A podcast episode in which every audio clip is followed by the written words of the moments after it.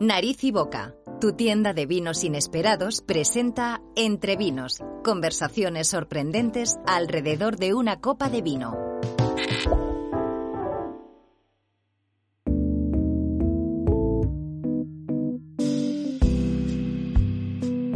Hola, Nariz y Bokers. Estáis a punto de entrar en otro episodio del podcast inesperado de Nariz y Boca. Y es que estamos en un nuevo episodio de Vinos Inesperados. Esta vez hablaremos de vinos inconformistas. Hoy vamos a tener gente inconformista, ¿eh? Entrepreneur, pero entrepreneur de verdad, ¿eh? No de estos que con, con, bueno, si me sale mal, pues, bah, sí, estoy borrado. No, no, no, entrepreneur de verdad. ¿eh? Y como siempre me acompaña aquí mi amiga, mi hermana, eh, que encima ya ha traído habituallamiento a morir, ¿sabes? Hoy, eh, es que hoy estamos, a vosotros os da igual porque esto es lo mismo, lo escucháis cuando corréis o lo escucháis por la noche eh, antes de dormir o mientras trabajáis o mientras una reunión de Zoom, que es lo mejor que podéis hacer en una reunión de Zoom, no escuchar la reunión de Zoom y escucharnos a nosotros. Eh, pero hoy estamos, eh, ¿esto qué hora es? Son las 3 y 55 eh, de la tarde, entonces pues, pues hay hambre y Ana Hernández Calvo, directora de marketing de Nariz y Boca y responsable de esta ultra selección de vinos inesperados, pues está aquí con nosotros. Saluda. Hola. Santi. La, la, la, Hola, la. muchas gracias. Gracias al colectivo de Cantado por participar con nosotros en estas charlas tan entretenidas y pasar estos buenos ratos contigo. Y también estamos eh, eh, con nuestra inconformista de hoy, eh, que está bebiendo otro vino de otro inconformista, pero nuestra inconformista de hoy es Cristina Ortega, fundadora de Amores Eternos, que es un proyecto basado en la recuperación y venta, venta o alquiler, o sea, que decís, pues no puedo comprar, pues alquila. O es para un día, pues alquila. Eh, de prendas y artículos vintage, algo muy relacionado ¿no? con el vino, ¿no? porque eh, eh, vintage no deja de ser año, añada, luego vamos a, ir, vamos a ir hablando de esto, que ha ido ampliando su presencia desde 2015, que la inicia, hasta convertirse en un referente en moda y complementos vintage originales, no fake, no es de esto de, de, pues esto de esto comprado en Tailandia, o estos son unas Jordan del modelo de 94, pero que las han fabricado en 2019. No, no, no, no, original de los años 40, o sea, preconstitucional, hasta los 80 seleccionados uno a uno en tiendas de medio mundo. Es una, es una cloth hunter. ¿Eh? Cristina Ortega. ¿Qué tal, Cristina Ortega? Hola, buenas tardes. Muy bien. ¿Eh? Eres una cloth hunter. Sí, Hay wine hunters. O sea, de hecho, An- Ana Hernández es un poco wine hunter. Bueno, es bastante wine hunter. Yo también, yo también eh, ha- hacemos wine sí, hunterismo, o sea, soy pero, pero tú cazas, ¿no? Yo soy una buscadora de tesoros, efectivamente. ¿Cómo te lo tienes que pasar, eh? Ahí, ahí Muy plan bien. ropita. Sí, me encanta. La mejor parte de mi trabajo es buscar, comprar y, y Oye. disfrutar de las piezas. Y entras en cualquier lado, porque yo en el wine hunterismo, ¿vale? Eh, yo, por ejemplo, veo cualquier supermercado de cualquier sitio y tengo que entrar. Porque nunca sabes dónde va a haber ¿Dónde? Claro. un vino con una añada antigua, gasolineras. Ahí, he encontrado joyas Claro. en gasolineras, ¿vale? Sí, sí. O sea, eh, en ese sentido, ¿cómo haces tú? Entras en cualquier sitio que tenga eh, un gramo de algodón. Sí, o sea, yo he estado en sitios sin luz rebuscando en montañas de cosas. O sea, en cualquier sitio. O sea, yo a veces eh, me voy a polígonos y digo, es que no sé ni... O sea, si voy a salir de aquí. Me voy a una Sí. rotonda. Efectivamente. O sea, la última, es una, una anécdota, la última película de Almodóvar, la de Dolor y Gloria, que es toda la, la ropa esta de niños de los años 50 originales, las encontré en una fábrica en Tarrasa, que me vino a buscar un señor que, o sea, con, con pinta así muy, muy diferente, y acabé con él en una nave eh, rebuscando cosas, eh, eran cajas de los años 60 de una fábrica que había cerrado en, en Tarrasa, y ahí se encontró. O sea, que no, no sabes, o sea, y estoy en, en cosas así, hasta voy a otras tiendas y mm, o sea, hay mercados, casas. El domingo estuve en una casa en Toledo rebuscando pues, piezas de un señor que se había comprado una casa y los dueños de esa casa tenían una tienda de ropa en los 70 y tenían cosas todavía. O sea que lo difícil es encontrar. Qué gracioso. Qué bueno, qué bueno. fli- Flipa, ¿eh?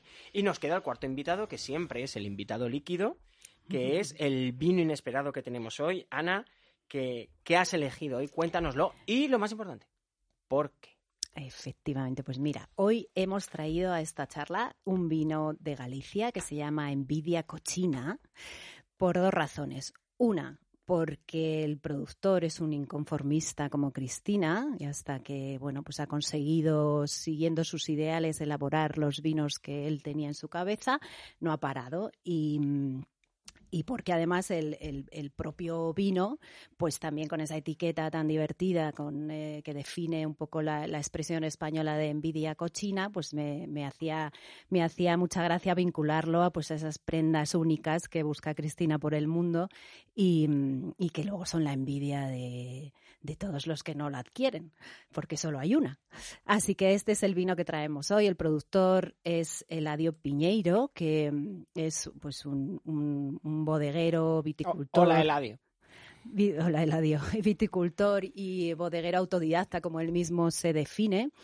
Eh, que en, eh, a, principios de los 80 eh, inaugura la bodega Mar de Frades, que hoy pues es una bodega reconocida y incluso él cuando funda esta bodega con, su mujer ni siquiera estaba la denominación de origen de Rías Baixas en, era, era, oficial, ¿no? Entonces se fundó unos años después, a finales de los 80. Así que bueno, ya fue un pionero por ahí y sobre todo porque ha supuesto un, una pieza bueno, inconfundible en, el, en la implantación del, del, eh, del contemporáneo, de, la, de, las cosas un poco únicas en el vino, introducción, como hizo, por ejemplo, con Mar de Frades, con la con la botella azul. Fue la primera botella azul para, para eh, como imagen de un vino de calidad. Eso fue idea de Ladio. Eh, también otra cosa que él introdujo fue la, la etiqueta termosensible, que te indica un poco la temperatura idónea del consumo del vino. Y bueno, pues siempre va un poco buscando cosas que rompan no solo en la imagen y el diseño, las, los diseños suelen ser propios de las botellas. Veis que este de Envidia Cochina también tiene su su originalidad. tiene una viñeta, yo la voy a intentar describir, y es como una muchacha submarinista, aunque sin snorkel. Sí, la viñeta lo que pretende describir es un poco la imagen de la envidia, ¿no? Y, y es un, un cómic en inglés, define la, la expresión, como os decía, la expresión de envidia cochina en inglés. Eh, y la imagen, pues eso, de, de hecho luego otra, otra gracia que tiene este vino es que cada añada eh, tiene un cómic diferente, siempre un poco representando esa imagen de la envidia, ¿no? Eh, bueno, Meladio en 2003 vende Mar de Frades, mm, fundamentalmente porque su mujer enferma y entonces, bueno, pues quieren tener un poco más de tiempo y, mm, vende Mar de Frades y la patente de la botella azul. Eh, y también porque al final Mar, Mar, de Frades estaba creciendo a un ritmo que, que a él le estaba resultando un poco lejos de sus ideales como elaborador, ¿no? Y aprovechando un poco pues la venta de, de, la bodega y ese tiempo más de pensar y planificar su futuro junto a su mujer, pues eh, bueno, elabora en Portugal, elabora en Europa Central y en 2003 creo que es, em, con su mujer recuperada, lanza, eh, perdón, 2008, 2008. En 2003 vende la bodega, en 2008 lanza su primer, su, otra vez en el mercado español, otro albariño en homenaje a su mujer que se llama eh, Flore de Carme, eh, también con una botella muy original, un tapón de cristal y es el primer albariño con cuatro años de crianza, que normalmente pues sabéis que tienen entre cinco y seis meses, poco más, ¿no? Bueno, ahora ya hay otros elaboradores haciendo vinos con crianzas más largas, pero eso es una de las claves de los vinos de Ladio, eh, fermentaciones muy lentas, y crianzas eh, muy largas. Sí, porque yo por lo primero que conocía estos vinos del Ladio Piñeiro es por lo que yo llamo el concepto tondonizar, ¿no? Que viene Viña Tondonia de Bodegas López Heredia. Eh, para que os hagas, eh, hagáis una idea ahora, pues por ejemplo, de su vino más básico, López Heredia, el Viña Gravonia la está sacando el 2012, ¿no? O, del blanco está sacando el 2009, o sea, les da mucha botella a los vinos, no ya solo mm. crianza en madera, o en la barrica, sino también en, botella. Y, a mí, yo la primera vez que vi un vino gallego, creo que también tiene un proyecto portugués, con años, eh, bueno, yo, yo lo pedí así un día en, en Navarra, en un bar de vinos de Navarra, de Pamplona, eh, pedí un vino de Eladio porque era la añada más antigua que había. Y luego mm. me enteré que es que era la última a la venta. Sí, sí. Él hace eso, crianzas muy largas, buscando un poco la complejidad y la estructura del vino. De hecho, esta envidia cochina. Em, son, bueno, es una añada 19 que, que, ya, que ya es larga, no, no tanto como, sí, como pero este no está Carmen, pero exacto, so- porque además tiene seis meses de crianza. eh, una cosa muy curiosa que también ha introducido eh, Ladio en las crianzas es el uso de conchas de ostra en, en suspensión en los depósitos, porque sabéis que los vinos eh, gallegos en principio tienen una acidez muy alta y él considera que el, el- el extra de calcio de, la, de las conchas de las ostras rebaja la acidez. ¿no? Estas son gracioso. ideas y cosas súper personales y, y muy divertidas y muy diferentes. ¿no? Es un personaje bastante controvertido, pero que a mí me encanta porque de hecho debiera haber uno, un Eladio en todas las denominaciones de origen, ahí generando un poco de, de, de nervio, ¿no? Eh, Bueno, cuántos grandes productores world class, ¿no? Son ultra controvertidos, como se me ocurre ahora mismo Nicolás Jolie, ¿no? En, en, un montón. en el cada vez Loira. más, de hecho. Sí, sí. Eh, Nicolás Jolie, para quien no lo sepa, bueno, para mí es el maestro de la Chenin Blanc, una de mis uvas favoritas, o quizá mi uva favorita en el Loira. E igual, es una persona que sigue estrictamente la biodinámica, está muy loco, pero luego no hace vino natural porque, eh, en teoría, el vino natural no debe, bueno, el vino natu- natural radical no debe llevar azufre o sulfitos, adición de sulfitos en ningún momento de su proceso, ni siquiera en el embotellado, pero este hombre sí le mete sulfitos, pero porque son de su viña, o sea, es decir, él tiene por ahí una roca sulfurosa y se lo echa. ¿sabes? O, o- o saca de ahí uno- un tratamiento que le echa. Entonces el tío va de biodinámico a muerte, pero que luego le mete su, su rollo de azufre. Y entonces hay gente que le critica, hay gente que le critica de que es, es- es lo que se llaman ¿no? las botellas Kinder sorpresa, ¿no? Ah. De que una sale de una manera, Ya, otra de otra. Bueno, Sí. yo todas las que he probado de Nicolás Jolie son, son eh, eh, clase mundial. Entonces, pues bueno, y ese Nicolás Jolie, eh, Chateau. Rayas, ¿no? Eh, ¿Cómo se llama? No sé qué, Reynot, ¿no? Se llama el Ujú. señor de Rayas.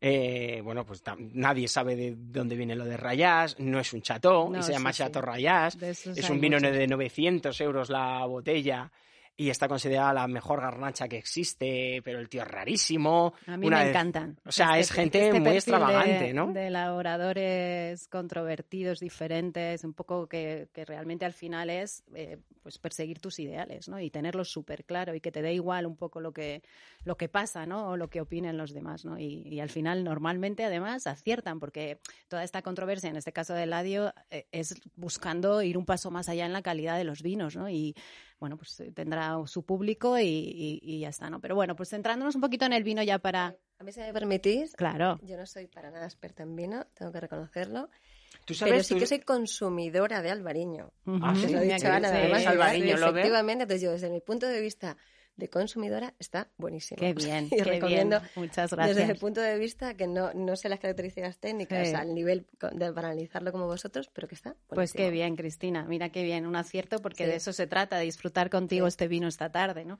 Por terminar con el vino y entrar y hablar con Cristina, que a mí me estoy deseando que nos cuente.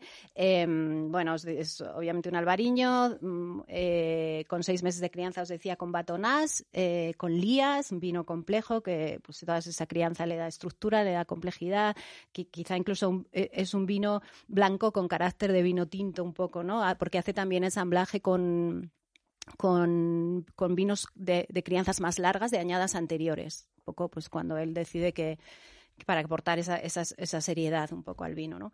Y, y nada, y ya, ya, bueno, no sé, no sé si os lo he dicho, pero esta Eh, bodega es salino a morir. ¿eh? Exacto, es que O esta, sea, si alguien es- le ha prohibido la sal, eh, ¿sabes? Eh, en la dieta, eh, por favor, que se abra una envidia cochina porque es salino a morir, ¿sabes? sí, sí, me sí que lo es, sí que lo es, porque es lo Y- que ya y no sé si me has influido, pero marisquea un poco. Eh, no, no digo que sea por las sí. conchas. A ver. es, es- a ver, es un descriptivo de, eh, de los, de los Rías Baixas y de los albariños buenos. Porque los malos eh, son los que huelen a, a fruta tropical, a piña, guayaba. Esos Eso son es. los malos. No. Los buenos eh, son secos, austeros, salinos Ah. y marisquean. O sea, tú, Eso huela- tú hueles un este y huele a mar, ¿no? No sé cómo... A ver, cada, ma- marisquear Mm. es un término normativo, no sé, mío. Pero que eh, sí. que huelen a mar. O sea, mar. que tienen ese eh, olor salino, ¿no? Mm, Esto está en, la- en la- en el Valle de Salnés, que es de entre la ría de Abrosa y la ría de Pontevedra, o sea que es que no puede estar más en el mar.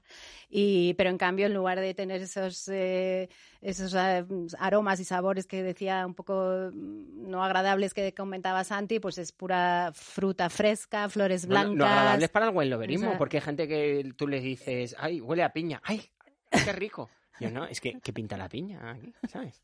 Pero bueno, Bueno, pues eso, los, y ese los- toque los salino. seres humanos. Y bueno, pues en Boca pues tiene mucha estructura y lo vamos a disfrutar muchísimo ahora con Cristina. Y por terminar de verdad, eh, hay una frase de Eladio que a mí me gusta mucho, que yo creo que, que, que al hilo de esto ya entramos a hablar con Cristina, y es que el éxito de un gran vino está en su capacidad de emocionar.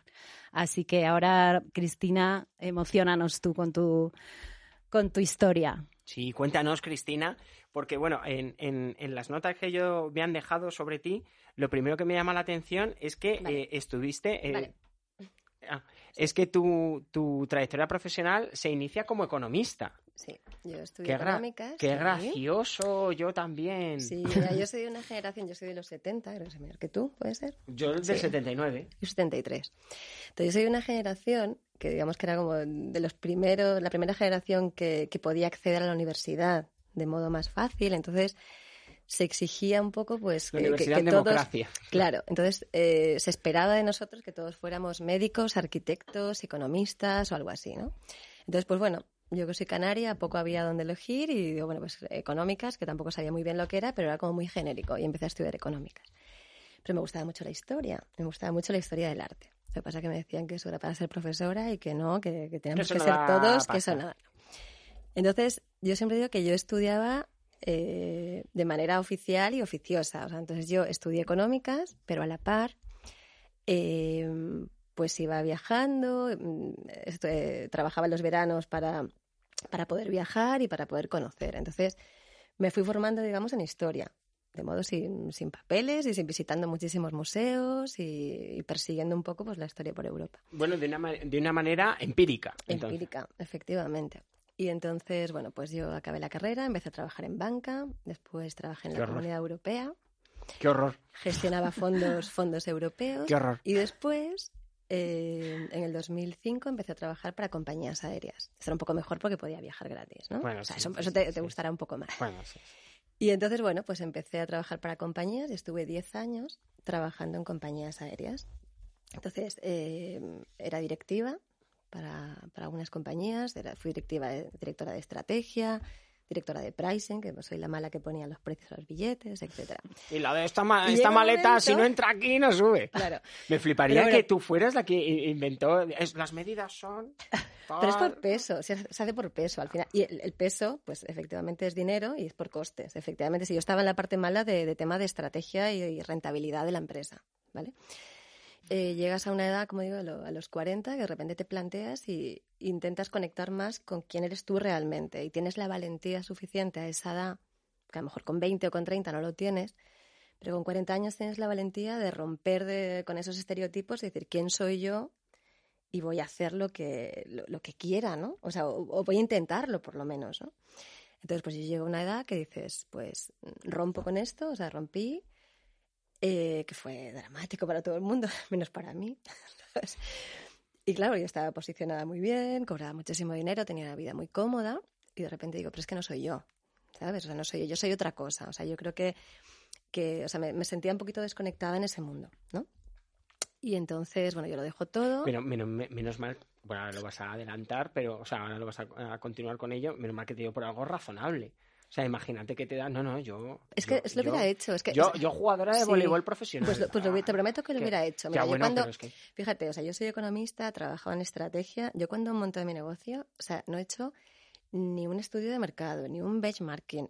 Tengo una gestoría que me lleva los papeles. Es que, o sea, desconecté totalmente. O sea, y realmente Pero no eso trabajo por decir? dinero, porque ya lo tenía. Cristina, que, la Sí. que eh, los estudios de economía o, o ser economista es un esoterismo.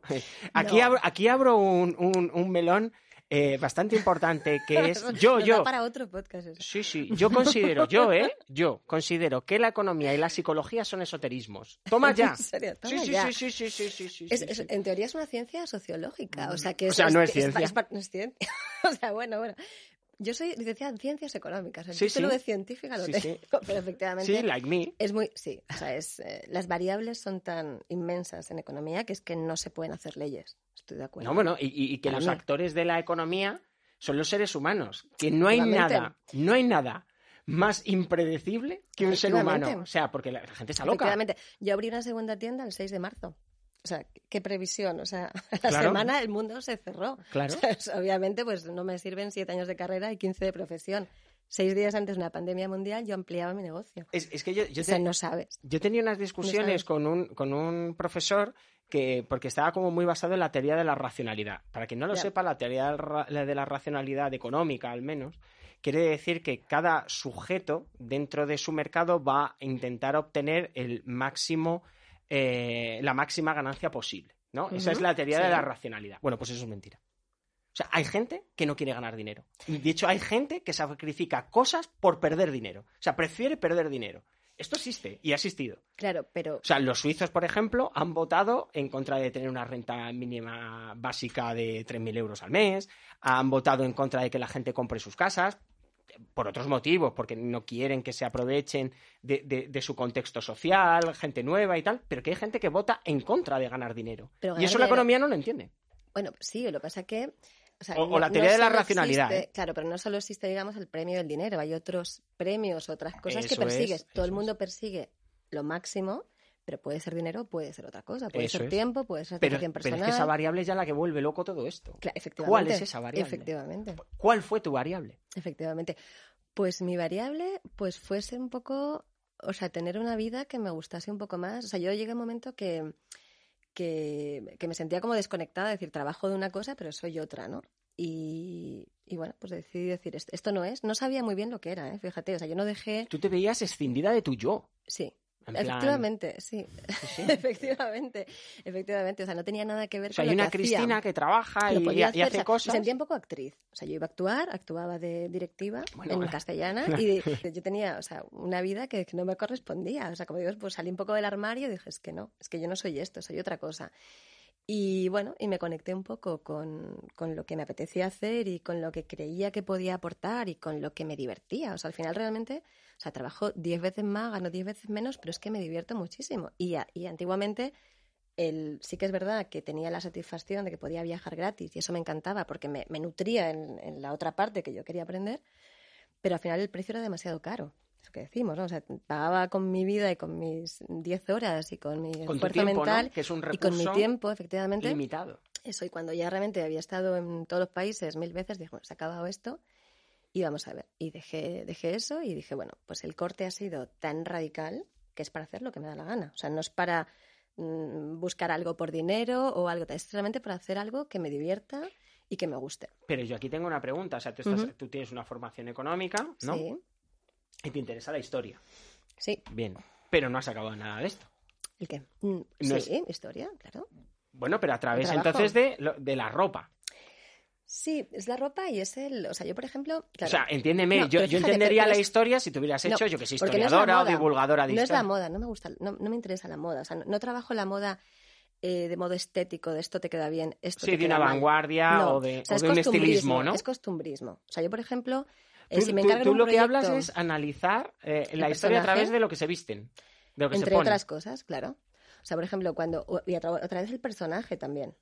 ¿Vale? O sea, por ¿El ejemplo... personaje qué es? O sea, estoy hablando como de cuando hago cine o cuando hago alguna una serie o cuando me encargan algún Des- proyecto. desarrolla, desarrolla que se nos Vale, pierden. Vale, entonces... No, tú ten en cuenta que la gente, mientras te está escuchando, lo normal, porque la, la, per- la- la perfect experience de nariz y boca, vinos Es inesperados, que estén bebiendo. es que estén bebiendo. Están borrachos. Pues a ver, cuando tú analizas un personaje eh, para, para cualquier proyecto, eh, pues tienes que ver, o sea, esa persona en qué contexto vive, o sea, en qué país, eh, si es en campo, si es en ciudad, si es clase alta, si es clase baja, qué edad tiene, y analizar un poco qué es lo que se pondría esa persona. O sea, no mismo los años 30 en Cuenca que en Nueva York, que en Londres, que en el pueblo, que en la ciudad. Entonces, a mí me interesa eso, o sea, no me interesa si el vestido rosa te queda bien con el pómulo sonrosado que tienes. O sea, entonces, O sea, es la ropa con un contexto histórico. efectivamente, efectivamente. Y yo, por ejemplo, por eso todo en mi, en mi negocio y en mi tienda está dividido por décadas. O sea, tú en mi tienda entras y tienes cosas de los 30, de los 40, de los no 50, jodas. de los 60, O sea, pero todo clasificado. O sea, tienes, tienes un, un- Se llaman burros, ¿no? Donde se pone, cuelga Sí, la ropa. Mi, mi tienda es- se llama Boutique Museo. Entonces, ahí tienes... O sea, claro, yo- ¿Tienes un burro Gran Gatsby? Eh, no, porque esos años 20, que eso sería antigüedad, no es vintage. El vintage Eso es tiene que tener. ya. Sí, me- vamos a empezar clase. Por clase- favor, por favor, clase por favor. De vintage. Por A ver, favor. A ver, Ahora sí que dejad de beber. vale.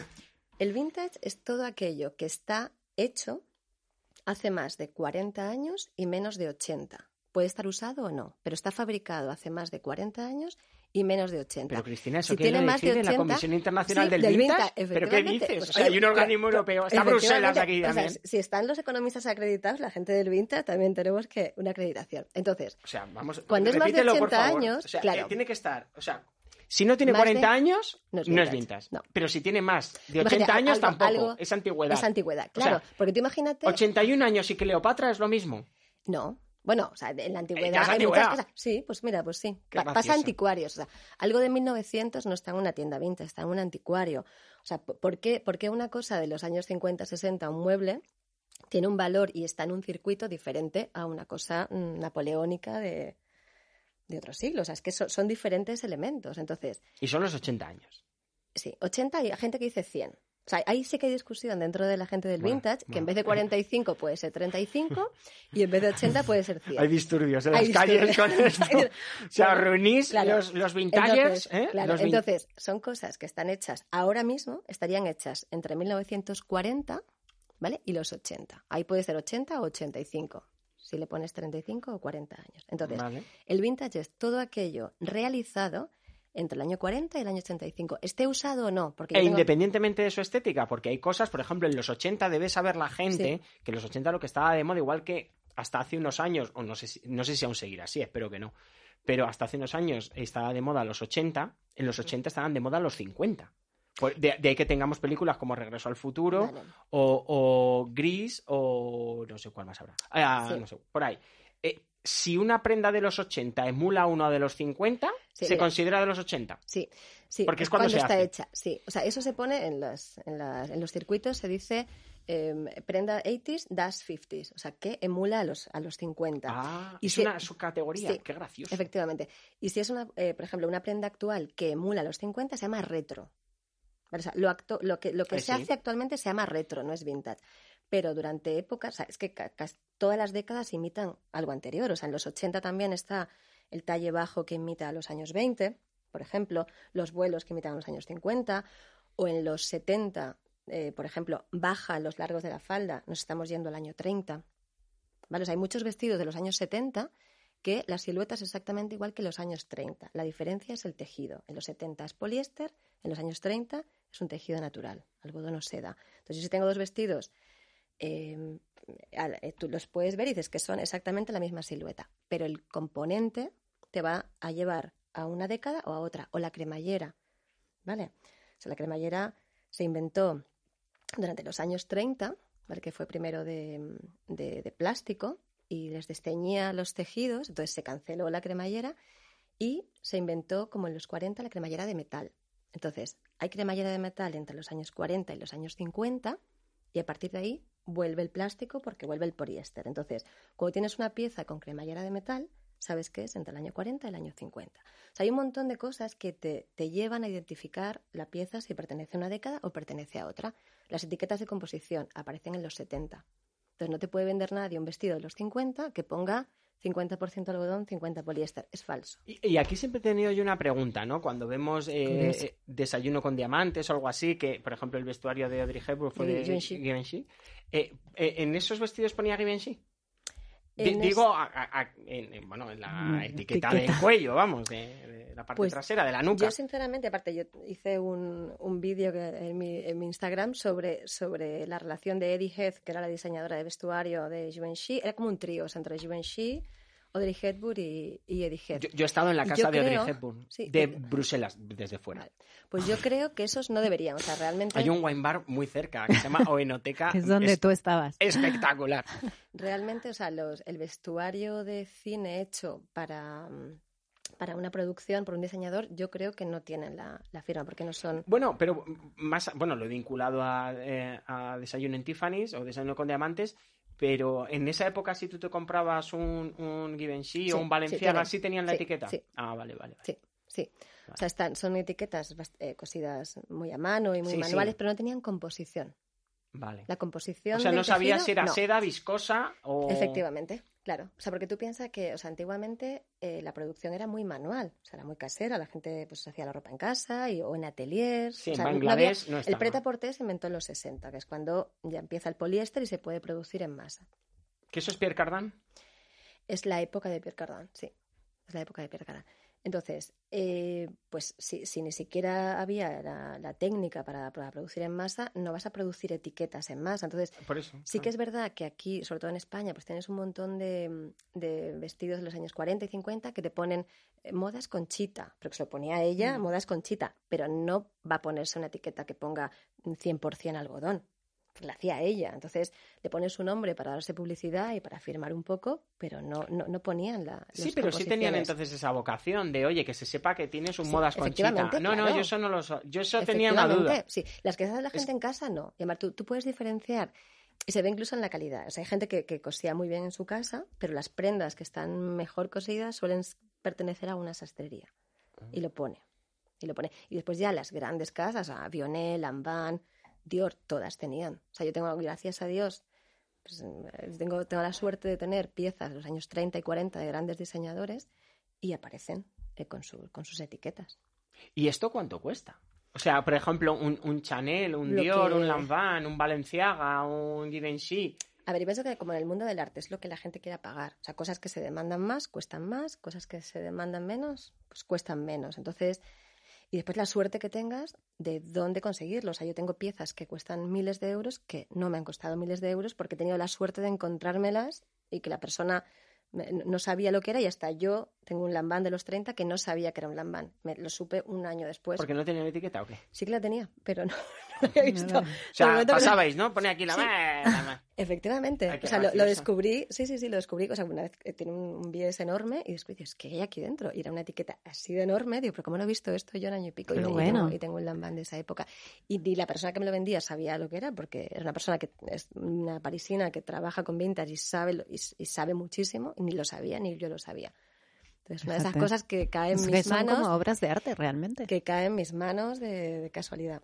Bueno, Y eh, bueno, Qué bueno. eh, eso nos también vale pasa lo que quieras vinos. pagar. Hombre, Entonces, hay claro. cosas, o sea, hay cosas que valen muchos miles de euros. O sea, eh, está el circuito normal de las tiendas vintage, etcétera, que es asequible, y después hay casas de subastas, ¿vale? Que, sobre todo en, en Londres, donde están la mayoría, que subastan piezas y cuestan 30.000, 40.000 y 50.000. Son subastas como puede ser de, un, de una pieza de mobiliario o de una joya. Mm. Bueno, o, o- eh, bueno, o ya que estamos tratando el vino, Un vino, un vino, efectivamente. eh, el, el vino más caro de, Claro. de la Mm. historia es un Romane Conti del 46, justo antes de, de que arrancaran las viñas en Romane Conti para hacer un replantado, o sea, el último fue el 46, y me parece que hasta el 54 no hay nueva añada, y entonces es una botella que se vendió por medio millón de euros. Claro. ¿Sabes? Dicho esto, dicho esto, el, el más caro creo hasta esa fecha fue uno que nadie bebió, que fue eh, un eh, Chateau Margaux, que, ese, eh, que en los 80, a veces fue el 88, en el Four Seasons de Nueva York, eh, al, al sumiller se le cayó la botella. Ostras. Y, est- y mía. estaba asegurada en 260 265 mil dólares. Joder. Del 86, creo Pero que estaba es. asegurada, por lo menos. Pero nadie se la bebió. Pero claro, alguien lo pagó. Entonces estaba considerada la botella más cara nunca vendida. Claro. Si alguien tiene la curiosidad y quiere Claro. ir en Cáceres, ya sé que es, Mm. parece una provincia muy random, No, pero en calla, Cáceres, calla. en Cáceres hay un dos estrellas Michelin que se llama Atrio. Es un restaurante que está considerada una de las mejores cartas de vinos del mundo. Y ahí tienen un vino único, ¿no? Que Mm. es el Chateau d'Yquem eh, 1804, ¿es? ¿13? ¿6? No sé. Es, es de principios del siglo XIX, yo creo que es 1806. Bueno, luego lo miramos. Mirad, miradlo en Google. Y entonces su precio en la carta es 310.000 euros. La bodega de Atrio es un espectáculo. Pero nadie lo ha ella. pagado. Con lo cual, su precio Está no ahí. es ese. ¿Sabes? Claro. A mí una vez me dijo, eh, me dijo la gente de, de Jesús Polo en concreto, el sumiller Mm. de, bueno, y, y copropietario de Atrio, yo le dije, "¿Y si viene un, porque, a ver, aunque parezca increíble, 310.000 euros no es dinero para mucha gente. Y más para algo tan único. O sea, va a haber Mm. mm, muchos rusos, sí. muchos árabes, muchos norteamericanos, muchos Chinos. brasileños, chinos. Chinos. japoneses o españoles. Eh, por ejemplo, eh, nos decías, ¿no? Que eres sobrina de Amancio Ortega. Entonces- es broma, ¿eh? es sobrina, es sobrina. Sí, bueno, tiene no. líos, tiene follones, tal. Bueno, aquí ha habido muchas movidas, muchas movidas, pero Cristina Ortega, evidentemente, es sobrina de Amancio No. Ortega. Entonces, eh, bueno, pues eso, eh, este señor me decía que yo digo, si alguien se presenta con 310.000 euros, ¿qué ocurre? ¿Se lo vendes? Y me dijo, no. Fíjate. Ya me buscaré Ya. yo la vida Sí. para... No, porque Claro. esto tiene que estar aquí toda la vida. Y, y- y eso sí, luego los tiene de 24.000, 25.000, 30.000 Mm. euros. Ah, Y le, y le pregunté, muy bien, imaginad, vamos nosotros, bueno, nosotros tres a Atrio, ¿no? Y decimos, bueno, pues vamos, yo tengo mucha pasta. Ah, no, yo tengo muchísimo dinero. Suerte. Sí. Entonces, mi tío también. y tu, tu tío, tu- claro. Imagínate que paga el tío de Cristina. Mejor. Solita el tío de Mejor, porque por mucho dinero que tenga, prefiero que pague Sí. otro. Entonces, pues me genera dolor, ¿eh? Me genera- bueno, es neurociencia esto. Entonces, eh, entonces eh, pues pedimos tres vinos, imagínate, cada uno de 30.000 euros. Esto en Atrio puede ocurrir. Sí, ¿vale? perfectamente. Entonces yo le preguntaba a este señor, ahí yo creo que ya estaba Toño, el, el cocinero, y también el otro copropietario. Entonces dije, ¿y me cobras la comida? ¿O los cafés? O sea, ¿me vas a hacer una cuenta? Yo me cojo tres vinos. O sea, somos tres personas, Con 30.000. nos, nos gusta beber y en vino nos gastamos 90.000 euros. 30.000 por botella. Porque así vamos por la vida nosotros. Sí. Bien. Los menús son 120 euros, más o menos. 130 con el café, el servicio de pan. ¿Sabes? Imaginad 150. Pedimos, pedimos gin tonic. ¿Sabes? Imagina que son 150. O sea, son 450 euros. De lo que es no vino, ¿vale? Pero el vino son 90.000 euros. Con lo cual la cuenta serían 90.450 euros. ¿Me cobras los 450 ¿Qué te euros? dijo? Sí. y yo esto hago una encuesta. Cada vez que estoy en un sitio en el que sale este tema y tal, sobre todo con hostelería, ¿no? De que tienen vinos caros o que no los tienen muy caros, ¿no? O gente que tiene vinos de 600 euros, el que más, bueno, no está mal, ¿no? Pero el que más y tal, y yo, bueno, y si alguien te pide, porque normalmente, también la audiencia tiene que saber que el que eh, si tú lo vendes a 30.000, sobre todo los vinos en concreto, sobre todo de Atrio, yo cuando hago esta pregunta, la gente sí sabe su contexto, cuando los compré a Atrio eran muchísimo más baratos, pero muchísimo más baratos. O sea, a lo mejor le costó 30.000 pesetas, ¿vale? Que también era dinero, no digo que no fuera caro, pero no esto, ¿vale? Entonces la plusvalía es brutal, más allá de que el almacenaje y tal, y no sé qué. Y la mayoría de la hostelería, ¿sabes? Me dice que sí que cobra el resto, ¿sabes? A mí, Bueno, a mí, Ana Hernández, Cristina Ortega, me parece mal. Yo, mira, prefiero que me metas mil euros más ya a cada vino, ¿sabes? Mira, cóbrame 100.000 euros. ¿Qué, ¿Qué me gasta? ¿90.000 euros en vino? Yo prefiero ver 100.000 euros en una cuenta que 90.450. ¿Te gusta el vino sin fanfarrias ni complicaciones? Descubre narizyboca.com, tu nueva tienda online de vinos inesperados.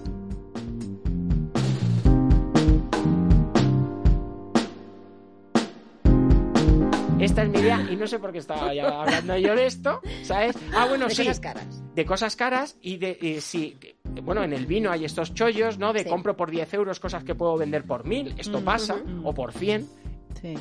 ¿Tú qué trabajo tienes que hacer para acceder a esto? Porque, a ver, en, en vinos, es que yo no sé si esto pasa en, en la ropa vintage, en, en, en vinos es que el desconocimiento es brutal. Entonces yo he estado en muchos sitios, pero uno de ellos es el corte inglés. ¿Sabes? En los que tienen vinos eh, etiquetados a 50 euros que cuestan 300. Las referencias son tan parecidas porque no hay Valenciaga y Valenciaga 2 y Valenciaga 3, está Valenciaga. Mm. Pero en los vinos uno es eh, envidia cochina, otro es envidia cochina, vendimia tardía, eh, de cubé, otro es envidia... Es tanto lío Sí. y la gente sabe tan poco y tal que no es difícil hacer esto. Pero ¿cómo se hace en ropa? ¿Cómo tú encuentras, cómo tú cazas algo? No, no, no quiero decir que ahora tu vida Pues, sea esto, yo pero para especular con... Sí, no para sea- especular con ello. ¿Cómo encuentras un tesoro así? No, o sea, yo creo que en ya- valor, o sea, ¿eh? En el valor ojo- monetario. El ojo lo creo lo tienes hecho, pero en cu- cualquier sector. ¿no? O sea, Mm. ya si te estás todo el día mirando ropa, ya desde aquí a dos metros sabes si algo es bueno o no es bueno. Es que se ve. O sea, desgraciadamente se ve. ¿Pero Y- dónde? ¿En qué sitio tú veas para verlo? Porque lo normal es que si Pues yo alguien tiene a- ropa antigua también sería una tienda vintage, ¿o no? en otras o tiendas, son mercadillos o tiendas o que cierran, o gente, por ejemplo, que compra, o sea, a lo mejor vas a, un- a algún sitio, a un, mercado, a los encantes, o que sea, y han comprado una tienda que cerró, que eso es, eso es real, que cerró a lo mejor en 1920. Pues entonces tiene cosas ahí que son maravillosas y mi, mi trabajo es saber lo que vale, lo que no vale y reconocer realmente la época de cada, de, de cada cosa que voy a comprar. Y yo he comprado cosas, he comprado vestidos de Hermès por 50 euros que cuestan 1.500 de los años 60. Y te entra y cuesta. A mí a veces esto, yo tengo que decir, yo es que soy muy buena persona. Muy buena persona. Me puede el buen personismo que tengo. Eh, ¿A ti te ha pasado de decir, hostia, no puedo pegar este palo? Tengo No, que no informar un poco. No, al final realmente no es un palo. Ah, es bueno, persona... entonces tú eres mala No, persona. no, porque no es- a lo mejor la persona que lo vende a 50 le ha costado uno, no lo sé. No creo que le haya comprado a 1.500. Sí, pero no sabe lo que Pero está es una vendiendo. tienda. Pues que No, estudien. tú nunca has, que estudien. ¿Sabes? Es que, es que, Pero tú es nunca has avisado. eso. tú nunca has avisado de decir, oiga, yo, yo, mira, yo empecé avisando una vez comprado, Sí. que la verdad es que no sé por qué hacía eso. ¿Sabes? Una vez comprado y decir, pues sabe usted que me acaba de vender un vino de 200 pavos la botella. Claro.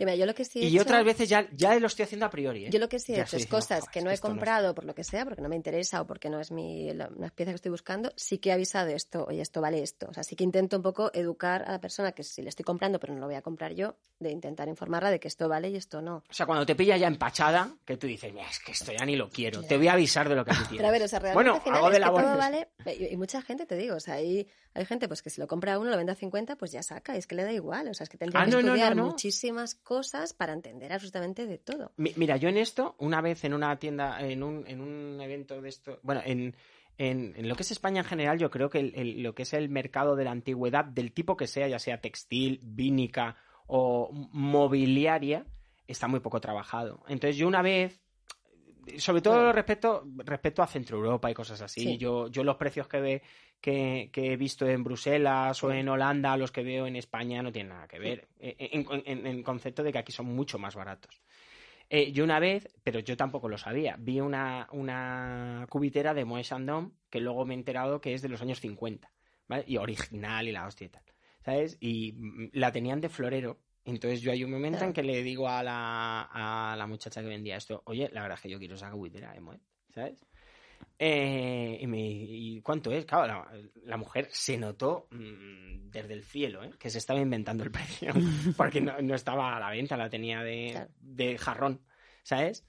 Y me dijo 60 euros, y yo, pues vale, pues para adelante, ¿sabes? Luego me, luego me he enterado que eso anda por los 2.000 euros, Claro. esa cubitera. Es que al final te digo, o sea, pero todo es el, el no, precio que la gente quiera, o sea, el precio que quieras pagar. O sea, es que Claro. no, no hay nada que... No, también la o sea, necesidad que tengas de vender. Quiero decir, hay veces que tienes que vender cosas a mucho menor Claro. valor porque... O lo que te hayan costado Claro, también. O sea, si ahora te que muy poco, ¿para comprado. qué quieres? A Mm. lo mejor con, con ven- venderla Mm. poco más de lo que le has pagado, te vale. Lo importante ¿no? es que tú sepas que lo que te estás adquiriendo es lo que quieres al precio Claro. que te lo están Sí. vendiendo. De todos modos, yo sinceramente, yo no, digo, me, me desconecto un poco con mi otra vida de, de economista y yo esto compro por otro, por otra serie de valores, sino por su valor.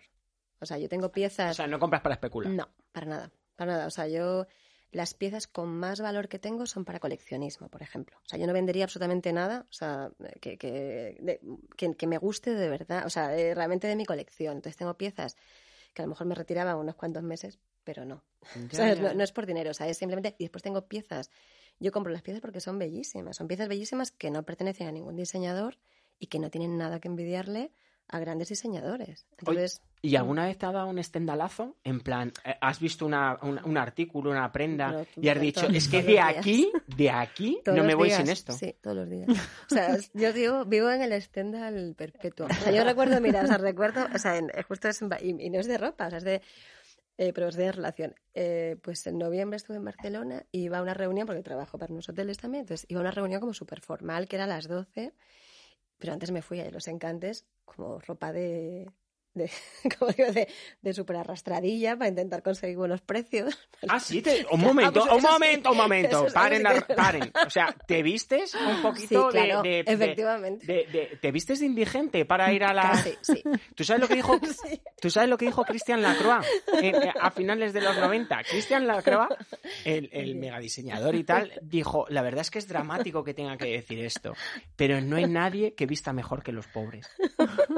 Pues mira, pues entonces... De hecho, de- la- la- toda poco, la moda claro, del siglo XX ha sido imitar a... O sea, tú vas, a ver, eso, eso realmente lo, lo he aprendido de, de mi, de mi otra vida, De de, mi vida anterior, no, mi vida anterior, de que tú vas a una negociación cuando vas a comprar. Entonces, bueno, pues uno de tu de tus bazas es pues que tienes un poder adquisitivo limitado y que no vas a no puedes pagar O sea, más, tú vas de sea, tiesa. voy a poder Tú dices, sí. no, no, no, no, yo tiesa, Sí, yo tiesa. reconozco que sí. Reconozco también es un poco verdad. O sea, que tampoco es que tal que me sobre, pero sí que es verdad que no puedes ir ostentando de, ¿sabes? Con lo de aparcar un Porsche y pedirle un descuento de 10 euros. O sea, no tiene sentido, ¿vale? No te lo van a dar. Entonces, bueno, entonces yo recuerdo esa, esa mañana que fue divertidísima. ¿Qué colores tiene tu ropa de pobre? Pero no, es neutra. ¿Vas Es negra. neutra? Es neutro, sí, yo Oscura. voy de negro, sí. Vale. Sí, fíjate que yo, por eso te digo, o sea, yo no soy una persona que realmente le, le interese la moda, no sé lo que se lleva, no, vivo en paralelo, voy muy cómoda y no... Pero sí que es verdad que cuando voy a comprar, pues voy muy, muy neutra. O sea, no ir en tacones y con un abrigo de Vale, Chanel, vale, ¿sabes? No. Entonces, bueno, pues esa mañana en, en Los Encantes de Barcelona tenía una reunión a las 12, importantísima. Entonces yo tenía, pero tenía mi outfit ya preparado, digamos, para una reunión formal con un, un ambiente. Y pero yo estaba a las 10 de la mañana con mi otra ropa de ir a comprar a los encantes a ver qué me encontraba, ¿no? Entonces a las 10 de la mañana o las 11 ya y, ahí, de repente encuentro, o sea, lo que me produce un estendal, o sea, de las cosas más bonitas que, que he encontrado, que era eh, las vitrinas de una mercería de 1900, del siglo XIX, con todo dentro. Una de cuellos, otra de, de, mm, de abanicos isabelinos, otra de pasamanería, perfecto, ¿vale? Entonces, como, o sea, ¿qué es esto? O sea, lo necesito, ¿no? Y ahí te suda la espalda, a mí me señor- suda la me espalda. muero, o sea, Ah, me vale. muero. O sea, a es mí como, me suda la es, un- es espalda. un subidón, o sea, es un subidón A mí, de empieza, a, adrenalina. mí, a mí me empieza a sudar la espalda. Es un subidón de adrenalina, o sea, sí, sí. Yo vi un de Sicilia del quiero- 98 ahí que no saben dónde, que, dónde se anda. Entonces, claro, entonces Y me- me decir, empieza a sudar la espalda. "Ostras". Entonces llegas allí, o sea, y, y a ver qué pasa, o sea, empiezas una guerra que no sabes si vas a ganar, si no, si tal. Entonces, justo este era un señor... ¿Cómo que no sabes si vas a ganar? Claro, Tú porque no sabes sabes- que la vas a ganar, O sea, lo quieres hacer, pero no sabes si puedes pagarlo. Es que eh, te van a, te van a pedir lo que ellos quieran pedir. pero tú sabes que vas a morir ahí. Tú sabes que a las favelas, Efectivamente. a las favelas se va a matar, no a morir. Efectivamente. Eh, y entonces, claro, eh, me tenemos la- el factor tiempo que iba corriendo en mi contra. Que yo estaba, o sea, que a La las 12 reunión. tenía que, que estar en la otra reunión y, y entre medio ir a cambiarme para, para la otra reunión. Entonces era como decir, Dios mío, o sea, tengo tiempo justo, dinero justo, pero eso tiene que ser tuyo y no te quieres ir de aquí porque vas a estar toda tu vida pensando en esto, el resto de tu, de tu vida, de que querías esto. Nunca el, el- el ahorro de dinero compensa no haberlo hecho. Para No, mí, ¿eh? Jamás, claro. Sigue, sigue, perdón. Entonces, claro, entonces, eh, claro, el señor también tenía como unos, unos vestidos así del siglo XIX que son súper difíciles de encontrar. O sea, es muy difícil encontrar cualquier este cosa no antes de los salido. 60. Habría comprado, no lo sé. O sea, yo no pregunto. O sea, no, yo me, me tengo que focalizar en necesito Bastante eso. tienes, congestionar Bastante tus emociones. Claro, para, para andarme como por las ramas, ¿no? Y entonces, pues nada, era un, un señor bastante duro de negociar, pero entonces yo le... yo- Sabía lo que yo- yo tenía. miraba de reojo, a ver, es, es lo que decimos antes, o sea, no lo sé, no lo sé, pero lo habría comprado a, menos de lo que yo le iba a comprar también. Sin o sea, duda, es a lo mejor lo había comprado, claro, a lo mejor él, él es una persona que no es tan coleccionista y tan así como yo, y era- quería sacar dinero, punto. O sea, ¿sabes? Eso, eso jugaba a mi favor, porque llego a encontrar a alguien como yo y es que no lo tengo, sinceramente. ¿sabes? Alguien con lo que por lo menos tiene una moneda de cambio.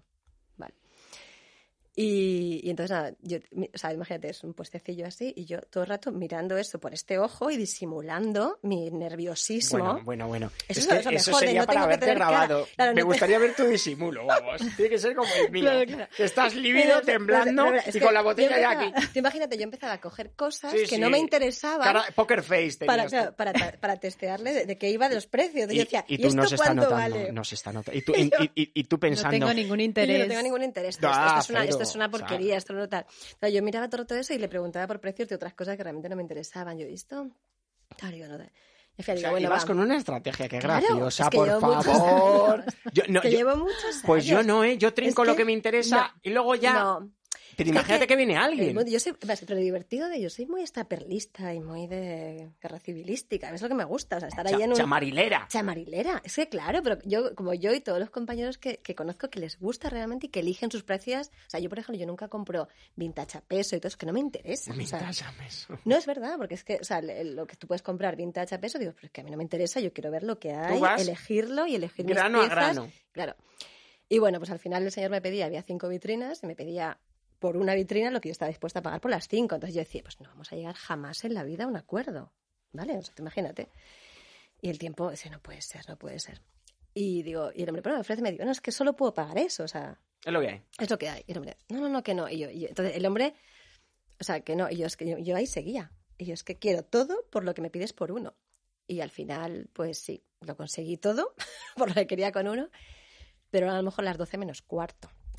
Imagínate yo, con mm, cinco vitrinas del siglo XIX. Entonces contratamos, bueno, contratamos, entre él y yo, lo pagó él, después le dio 20 euros a un chiquillo que andaba por ahí por los encantes y yo era con una carretilla.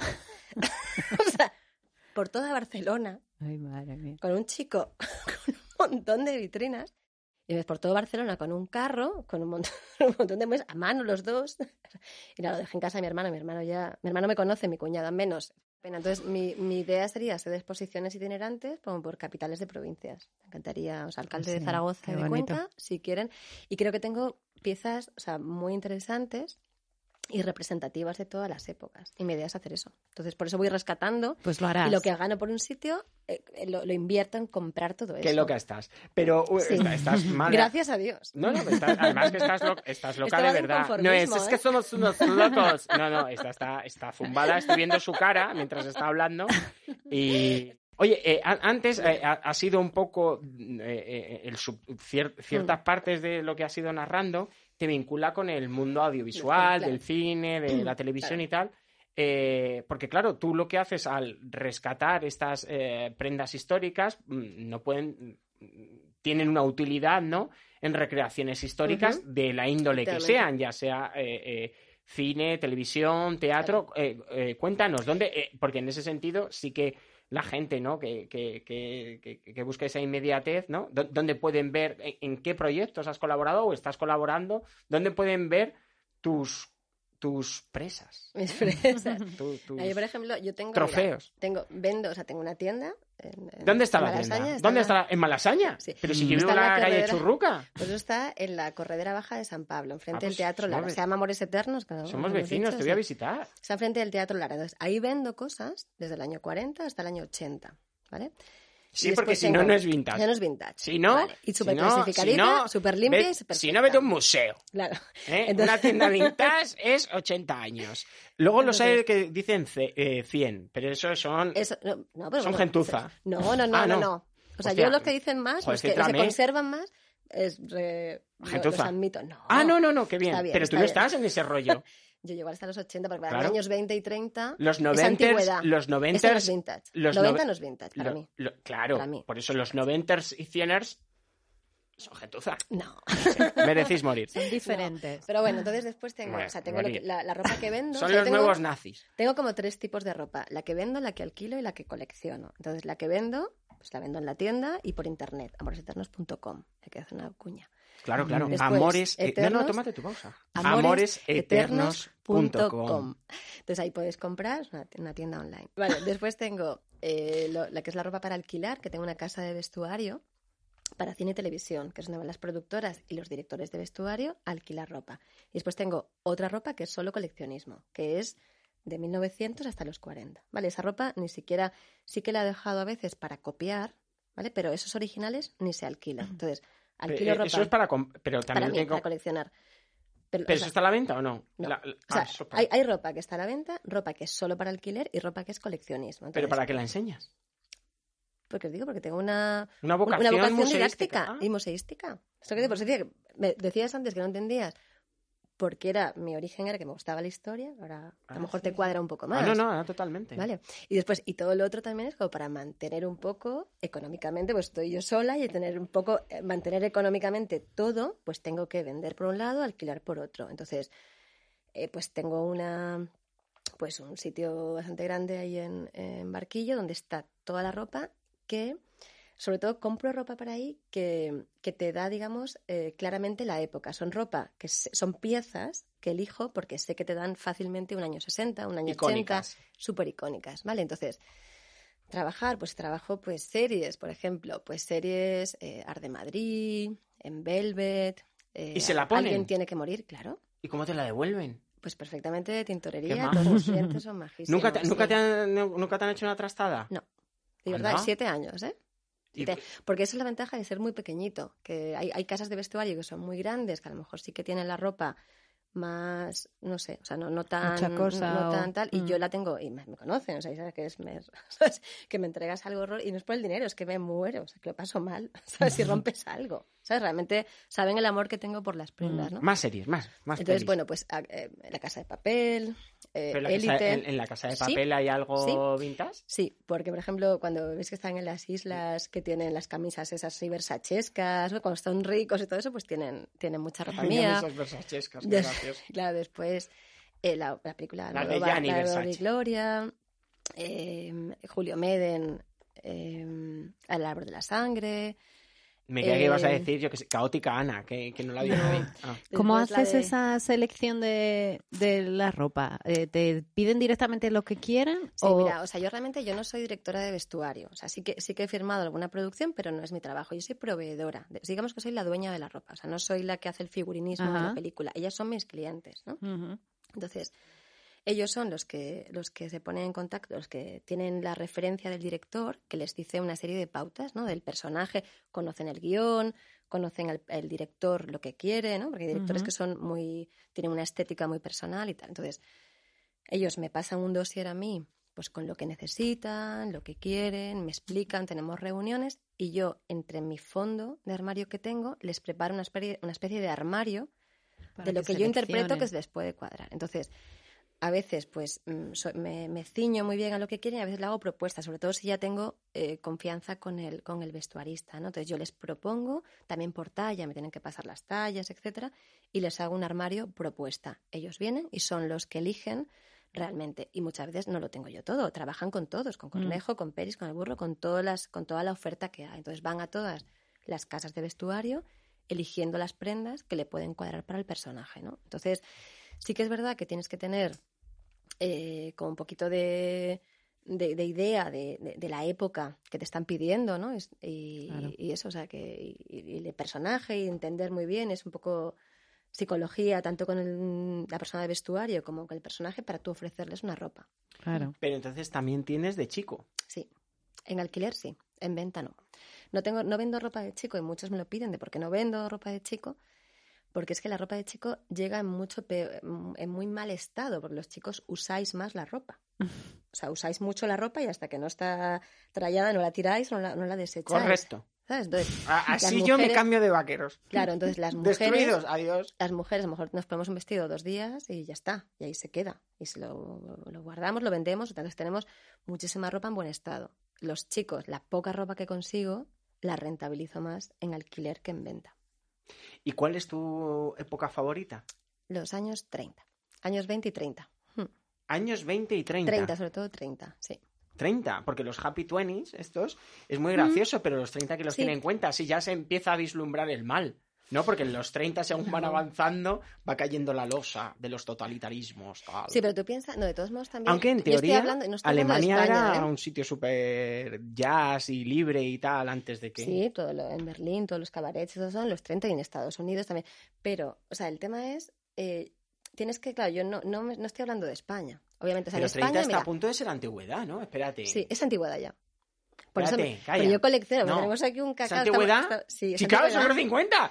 Los claro, 30, claro. los Claro, 30, pero a, a partir de 40. los 50 ya es A antigüedad. partir de los 40, sí. O sea, de los 40 para atrás. 80 años.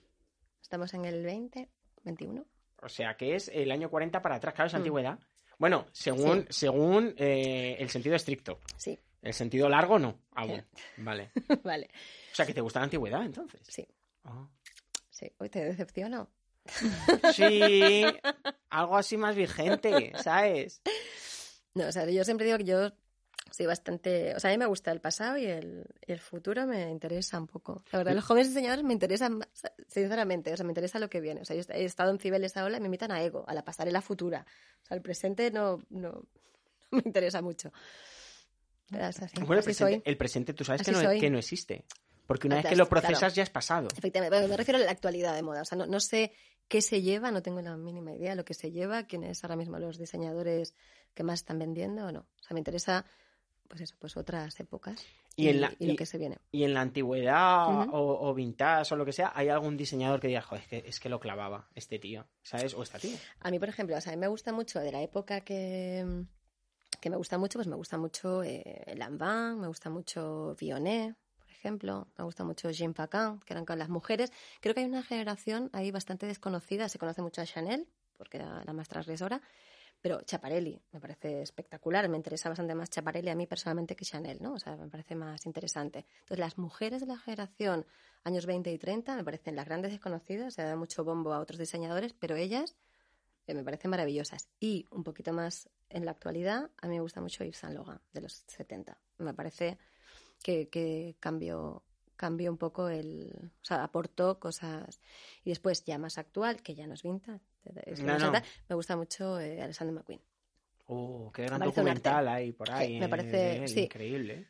Yo, yo he llorado en la Maison de, de Saint Laurent en París y en la exposición de Savage Beauty de, de Alexander McQueen. Sí, Me parecen como, o sea, que aquello que te transmite belleza y, y arte, pues creo que es digno de admirar y de salvar. ¿Y te has dado una vuelta por. Yo, yo ¿eh? De lo que conozco de moda, diseño de moda y todo esto, más allá de los cuatro de Amberes y todo esto. eh, bueno, es, es Amberes. O sea, eh, ahí hay mucho mercado, vintage, diseño, eh, porque ahí está vanguardia. Es que para que la audiencia Sí. lo sepa, o sea, en, en, en, en Amberes se da, por, por un lado, aunque vosotros no lo sepáis, vestís como se decide en Amberes, porque ahí está la escuela de diseño más bestia del mundo. O sea, ahí ha salido Ralph Simons, ahí han salido los Sí. cuatro de Amberes, Rey Kawakubo, Dirk Bickenberg, Junia Watanabe. eh, ahí, bueno, está saliendo todo. eh, Martín Margiela, que Sí. también es belga. Eh, entonces ahí está la vanguardia Sí, absoluta. muchísimo. pero también hay un mercado De vintage. antigüedades, sí, sí, de sí. antigüedades, que ellos llaman brocantes o no sé. Sí, bueno, que es eso es donde- la la de Dios. Yo es donde mejor, donde más encuentro cosas ahora. Lo que pasa es que ahí sí que es carísimo, ¿no? Bueno, Yo es que ahí he visto cosas muy caras. O sea, Pero- pero a que me han mejor de- alucinado, hemos comprado espejos, hemos comprado Claro. ropa y tal, pero pero a lo mejor de ropa, o sea, claro, yo, yo voy buscando y cosas encuentro, ¿eh? O sea, yo ahora mismo, fíjate que mi último viaje mm, prepandemia, pues había sido por Bruselas. Ah, o sea que eso. sí, ¿estamos de acuerdo entonces? Sí, Ah, estamos de acuerdo. la- es que- Estamos de acuerdo. Piensa, mira, por ejemplo, en España es malísimo, malísimo, malísimo para comprar en el sentido que, por ejemplo, yo tengo, tengo, queda muy poquito de años 30, 40, etcétera, y es todo negro. O sea, toda ropa que encuentras en España antigua, es, la mayoría es negra. ¿Vale? Porque hemos tenido, o sea, guerras y después una religión católica que inducía el luto por todo, o sea, por tu hijo, por tu hermano, por tu padre. Y se moría mucha estaban- gente, o sea, te tocaba y estaban, mucho. y estaban, claro, estaban todo el día de, de luto. Entonces en España pues se compra mal, la verdad. O sea, se compra, hay bastante prendas interesantes años 60, empieza a ver, o sea, algunas casas de costura que había en Madrid y en Barcelona son piezas interesantes. El- el yo eso lo llamo el Concha Velasco Way of Life. ¿Sabes? Claro. Que era lo que llevaba Concha Pero, Velasco. claro, entonces yo, yo más o menos, una de las cosas que, que yo he aprendido es qué, de- o sea, qué década eh, encontrar dónde, ¿vale? O sea, yo en los 80 me moví a Berlín, Budapest, toda esa parte que era un poquito más de vanguardia y más interesante, ¿vale? Después Nueva York tiene mucho años 50, muy bonito y comprable todavía. O sea, en España no encuentras años 40 o 50 interesante. Después, todo lo que es Bruselas, eh, eh, Holanda y todo esto, pues encuentras cosas un poquito más antiguas y todavía, ¿saben? Encajitos, etcétera, ¿no? Y después hay mercados que son imposibles, como puede ser un Londres o un París. O sea, Londres está expoliadísimo, ya no queda nada, y París es carísimo para nuestros, nuestros sueldos, ¿vale? Entonces, lo que aprendes es un poco a dónde buscar Y- lo que necesitas. ¿Y, y en Asia no hay nada de esto? O sea, en China o Pues mira, yo traigo, Japón yo traigo o vintage, Filipinas, ¿eh? yo traigo vintage japonés, ¿vale? Creo que soy la única en Madrid que tiene vintage japonés. que no son kimonos. importo, también tengo kimonos, también tengo kimonos. Pero el vintage japonés de los años 70 es muy interesante. Entonces yo traigo vintage japonés y sí que he encontrado ahí un, un pequeño oasis donde conseguir tesoros y Oriente es interesante en los años 70, para mí. Claro, es que te digo, o sea, yo, yo consigo cada cosa. Con el nacimiento Si del cine un- de artes marciales, con esas gafotas que Si llevaban. es un, claro, pero si es un, o sea, esto es una, es complicado, o sea, es complicado. Si, si realmente, claro, porque después está el otro mercado que, a- que a lo mejor es- puedes comprar en sitios ¿El mercado de ruso no te llama la atención? Yo que pues sé, los rusos estado. soviéticos, estos creo, o que sea, tiene creo que, que debe ser. ser interesante. O sea, todavía me queda mucho por investigar, que llevo siete años en esto, que tampoco es Es verdad. que me queda mucho, Es verdad, tú, ¿eh? que me queda mucho. No, pero Te después tienes que ir a Vladivostok o algo así. a ver Claro, después, a ver, hay otro mercado vintage que es que compras a peso, o sea, el kilo cuesta 10 euros y te vienen cinco camisas tal cual las pones y tal cual las vendes, que es que hay mucho que se dedica a eso. Pero realmente es que, o sea, yo, todo lo que está en mi tienda lo he elegido yo uno a uno y yo me pondría todo lo que está ahí. O sea, yo siempre digo, soy súper honesta. una- yo, por ejemplo, no vendo vaqueros, no me, pues, no me pongo un vaquero, no, tengo- no vendo vaqueros, no vendo chandas, no vendo sudaderas, no vendo camisetas, porque no me gustan. Ya está, o sea, mi tienda, lo que decíamos antes, yo rompí de tal manera que es para hacer lo que me da la gana. O sea, y a lo mejor vendiendo chándal me forraba, pero es que me da igual. O sea, yo prefiero hacer cosas chándal. Claro, Bueno, hay un mercado del chándal vintage. absolutamente. O Claro, sea, es que eso tiene... Bueno, como las zapatillas, es verdad, claro. como las... Eh. El Sí, chándal es sí, lo que las, más se vende ahora mismo. Jordan y todo El esto. las chándal, o sea, todo- Sí, o sea, por Malasaña lo que triunfa es el chándal. Y qué bien. O sea, que digo, yo no Sí, soy sí, ni mejor ni peor, no, es otra eso- cosa. Es otro sector. es otro sector, ¿sabes? Entonces yo, pues tengo ahí, me he creado mi micromundo particular, que no hay reglas, salvo las que nos ponemos la gente está un poco freak del vintage, Sí. pero que es un mundo súper particular.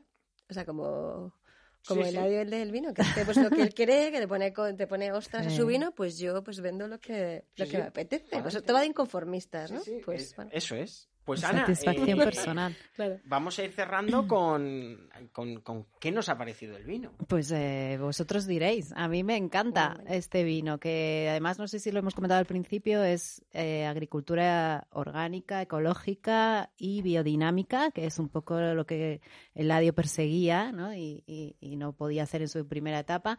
Pues ahora es absolutamente biodinámico. De hecho, estuvo unos años sin poder elaborar en las viñas, precisamente para darle ese carácter ecológico ¿no? y poder trabajar bajo prácticas de, de biodinámica. Y bueno, pues ya hemos comentado, a mí el vino me, me parece, me parece sensacional. Sí, de verdad, ¿eh? Sí, Es, o sea, yo eh, desde el punto de vista de consumidora, ¿Te ha Qué gustado? bien, pues Buenísimo, esa de es la clave de todo. muy bueno, ¿eh? El consumidor. O sea, por- porque como Alvariño Lover, o sea, Es que de verdad, te prometo, tienes o sea, bagaje en soy súper, sí, sí, o sea, súper sincera. O sea, no, Este encanta, concretamente, que no, creo que no lo hemos comentado Mm. tampoco, precisamente es, hablábamos de, de las variedades de cada vino, es el TTQB, que llaman, que es que se selecciona la, la parte de arriba de la, del depósito, de la, para, que es donde, donde hay más carga frutal. Entonces, pues eso luego Sí. está, está ahí muy presente, Sí, sí. ¿no? Es pura Sí, sí. Además, no, no es que haya, eh, no es que Ana haya enloquecido, es que se llama así. Cubé. Es que lo ha puesto en francés. Y último detalle, que además le llevo aquí una hora dándole vueltas en la mano, el corcho, que no es corcho, es un tapón de caña de azúcar natural 100% reciclable. Así Muy que, como veis, ¿Y, el y quién lo hace? pues ¿Viene mira, ahí? ¿Es sí, Diam, no sí, Marcork, no, o qué es? Yo, yo soy, yo, yo, que eso no, No quiere decir. Marcork, no No, Marcork. Marcork. Yo, yo no, no, no, cuando yo hablo no es que hable nariz y boca. Yo soy anticorcho, ¿eh, chavales? O sea, quien me quiera odiar, que me odie. Pero es que me No, gasto mucho. caña me- de azúcar. Es que me gasto mucho dinero en vino y cuando me sale algo contaminado con TCA, pues mm, me, Molesta. me molesta. ¿Y cuál es la alternativa? Desde el Pues, por ejemplo, de- eso. Ah, vale. O, amalgamas de corcho Vale. ya Mm. tratado o algo Vale, así. vale. Si no, no, si no digo que, que, que, que- que lo, Que que lo vengan cierren abiertas. con uranio enriquecido. Que No vengan es- abiertas, ¿no? No, no, claro. No, pero es que parece que los que estamos en contra del corcho o su- la utilización del de corcho polémica, tradicional sí. eh, mm, se creen que, no sé, que quiero, que quiero cerrarlo con uranio enriquecido y, y hacer apología del cáncer o no sé qué, ¿sabes? Que no, ¿sabes? Es lo que no quiero, porque me gasto mucho dinero en vino, es abrir una botella cinco años después, diez años después, que la he guardado con todo el cariño, que me la he llevado un fin de semana, que no tengo otra. Que o me bebo eso o no tengo otra cosa, Mm. ¿sabes? Hay bastante polémica Y en salga este tema. contaminada con corcho, con final, TCA. Claro, el corcho natural, un poco lo que defienden los más puristas y al final, pues, te- eh, efectivamente puedes abrir una botella y, y está menos protegida de alguna manera que con, con, con fórmulas Ya. más modernas, ¿no? Que, Que sí, y son también sostenibles y huella de carbono Claro, cero sí, y, sí, y sí. todo esto, ¿sabes? Pero Mm. bueno, ya hay, y de hecho ya cada vez hay más productores naturales Sí. del copón, como Mm. Fanny Sabre, por ejemplo, una diosa de la Borgoña, Mm, que ya, por ejemplo, ella es con Diam.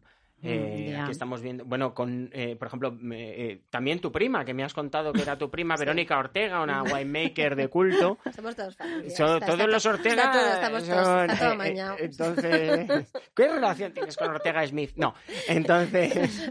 eh, Ortega y Gasset. Saca, También saca Or- mejores. También Ortega y Gasset. Entonces, eh, pues por ejemplo, Verónica Ortega también ya está trabajando Mm. con, con, con Van Benches, ¿no? ¿Qué es eso? El No Mar Cork. O sea que sí, sí, sí. Yo soy pro alternativa al corcho, vamos. Pero vamos.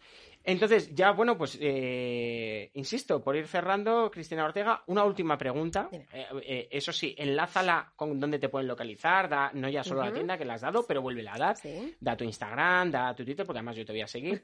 Además, lo- voy a seguir. mm, ¿Dónde está? Bueno, ahora voy a por el móvil. Es que los tengo cargando.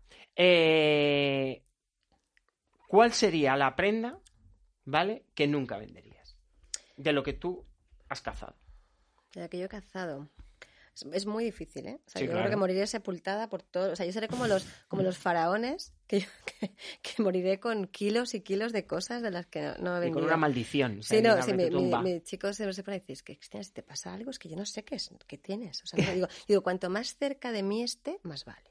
Esa es, esa es la, la pauta. Bueno, es una, Tengo cosas en, el, en mi es armario, una en el regla heurística muy válida. Claro, digo, cuanto más cerca de mí es que va. Pues bueno, pues mira, o sea, yo tengo, yo cuando, eh, o sea, el, el lambán que te contaba antes le tengo especial cariño porque lo compré por su belleza sin saber que era de lambán y creo que Jane Lambán estaría orgullosa de que alguien comprara algo no por saber que es de ella ni por su valor, sino porque me gustó y lo encontré en un sótano. Hay, hay que llamar a Pablo Entonces- Raffenstein y hacer una ouija, hacer una ouija encima de ese vestido. Absolutamente. Sí, yo creo que sí, ¿eh? Ojo, crossover, se nos Yo creo que sí. Entonces, Hernández, pues ponte a ello, ponte a ello. Jane Lambán, sí, que le tengo muchísimo cariño porque creo que lo, lo descubrí, o sea, lo, lo compré porque me gustaba y no porque no, no sabía ni de quién era. Te cuento Cristina, más, de la esto fue eh, para, una, para una, la próxima película de Guillermo del Toro que se llama Nightmare Alley con Kate Blanchett. Vinieron, los, eh, es un director canadiense que lo está haciendo de vestuario, vinieron a, a ver, ver qué más tenía y tal. Entonces, entre esas cosas, pues les gustó este, este Lambán, que yo en esa época no sabía todavía que era Lambán hasta el día siguiente, ¿vale? Entonces, en la selección estaba ese vestido, ¿vale? Y yo, pues para plancharlo, para mandar las fotos, para que ya fuera el director directamente, fue cuando abrí y de repente veo que es un vestido de Lambán. Ese vestido no lo puse, no lo puse en lo que habían seleccionado. O sea, me hice absolutamente la loca, lo quité de la selección. Entonces siempre dicen que Cristina es una que ha legado un vestido a Kate Blanchett. O sea, es que me da igual, o sea, va- va por encima el Sí, vestido. sí, sí, sí. ¿Sabes? O sea, va, va por encima, o sea, para que veas el, el amor que tengo, o sea, que es que, que es que realmente no, no, no es dinero y no es tal, es decir, eso es- no, no se puede perder, lo quiero conservar. Entonces, eh, creo que es el vestido que, que no vendería jamás. Pues yo te voy a dar un aplauso a ti gracias. y, A al, y a, Clay- a Kate Blanchett y su marido. Mi- buscad en Google marido de Kate Blanchett y os vais a reír bastante, ¿vale? Porque no hay nadie más normal que el marido Bueno, de pues Kate pues Blanchett. todos somos normales. es que- Claro, y eso habla muy bien del Claro. marido de Kate Blanchett, Sí. pero es que es para verlo, ¿eh? O sea, es, ese hombre es para verlo. Bueno. Eh, sí, sí, a tope Claro. con Kate Blanchett. Vale. Eh, ¿Y dónde te podemos localizar? Instagram y Pues todo mira, esto. tengo la página web que es amoreseternos.com, el Instagram es Amores Eternos Vintage. ¿vale? Amores eternos, ¿por qué? Vintage. Amores Eternos es una canción de Sabina, Ah, ¿vale? Qué graciosa. Que dice que duran lo que dura un corto invierno. O sea, tampoco es. Ah. Pero bueno, es, o sea, mi, cuando yo empecé todo esto, hablé con el director de marketing de mi antigua empresa multinacional. Le dije, oye, y ahora con el tema del naming, esto, si quiero montar una empresa, eh, que- ¿cómo, cómo hago? Y dice, cosas que te gusten. Y me- yo soy muy sabinera, Ah, me gusta mucho Sabina y le he puesto una tienda. Entonces digo, pues me gusta Sabina. Y empecé a poner canciones que me gustaban de ¿Y si Sabina. Sabina en tu Amores tienda? Eternos. ¿Qué pasa? Pues me muero. Como- O sea, me da un Stendhal también. ¿Ah, O sea, sí? y mira que no soy nada mitómana. O sea, he tenido gente, pues, muy- me- porque me gusta mucho, porque aprecio mucho su, su arte, desde el punto de Ah. vista. Entonces, A mí eso me pasa con Leo Messi. puse, puse, puse Amores Eternos y yo voy a poner todo punto .com. Voy poniendo las canciones de Sabina punto .com. Entonces, de repente pongo amoreseternos.com y estaba libre el Libre. dominio. Digo, ¿pero cómo va a Qué ser eso? raro. Amores Eternos, qué raro. Y fue una señal. Compré el dominio y después jugué un poco con el eslogan de la tienda, que es prendas que merecen ser queridas para siempre.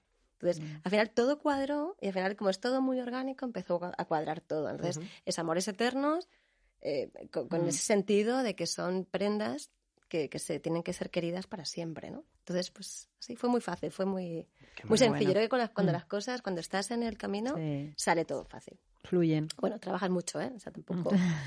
pero salen. Sí, pero te Así gusta. que animo a la gente. O sea, esto que va de pues de gente que, que es inconformista y que quiere hacer cosas diferentes, o sea, yo les animo eh, a que se puede.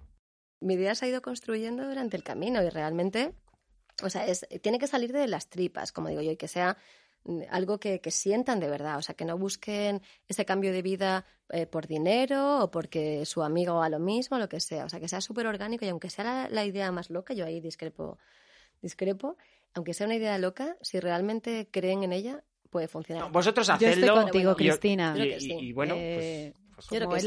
¿no? Cap- capacidad de Efectivamente, emocionar. Y, y pues hacer- eso. y aportar. Y, que- y creo que más hoy en día, que estamos como todos ahí muy homogenizados a nivel tecnológico y tal, Mm. o sea, el aportar algo diferente eh, creo que es lo que, lo, lo que va a tener futuro, digamos, ¿no? O sea, y volver un poco a, a la verdad, ¿no? O sea, que ofrezcamos algo, cosas de corazón y de tripas, Sí. ¿no? Como, como Eladio, ¿no? no tenéis talento, no hagáis eso. Eh, solo unos pocos, solo unos pocos elegidos eh, pueden hacer eso. Vosotros seguís con Seguro vuestro que entre curro, no os mováis. Seguro que que entre os nuestros oyentes inesperados hay algún creativo capaz de dar con la idea buena. No seas así de que duro con ellos. Pobrecitos, pobrecitos. Eh, pues nada, eh, Ana Hernández, ¿algo más que añadir? Nada, que he disfrutado muchísimo contigo, Muchas Cristina. gracias, igualmente. Muchísimas gracias. Ha sido un placer, súper interesante la conversación contigo y además eh, sabemos que vas de cabeza con, con el tiempo, así que doblemente agradecida. Gracias. Ha sido un Una placer. maravilla. Pues un placer. un placer teneros Gracias. aquí con, con- en este espacio con nosotros. Y nada, ya sabéis, hay tienda física en Malasaña, Amores Eternos, hay perfil de Instagram y hay tienda online. Hay página web, amoreseternos.com. Vale, pues eso. Y ¿Cómo se llama? ¿Cómo se llama? Amoreseternos.com. Todo es Amores Y un Eternos. futuro museo. ¿Sabes? Sí. Y, y animaros ahí con sí. si alguien tiene un local, un espacio, matadero. Nos escuchan mucho los del matadero. Sí, sí. Entonces, pues que eh, hay un espacio, o sea, mm, por favor, abrirle las puertas a esta mujer, eh, que lo merece. Y hasta aquí un nuevo episodio del podcast inesperado de Nariz y Boca.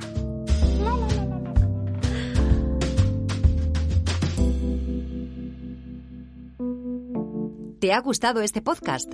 Encuentra los vinos que lo han inspirado en narizyboca.com y si quieres estar al día de nuevos episodios, suscríbete.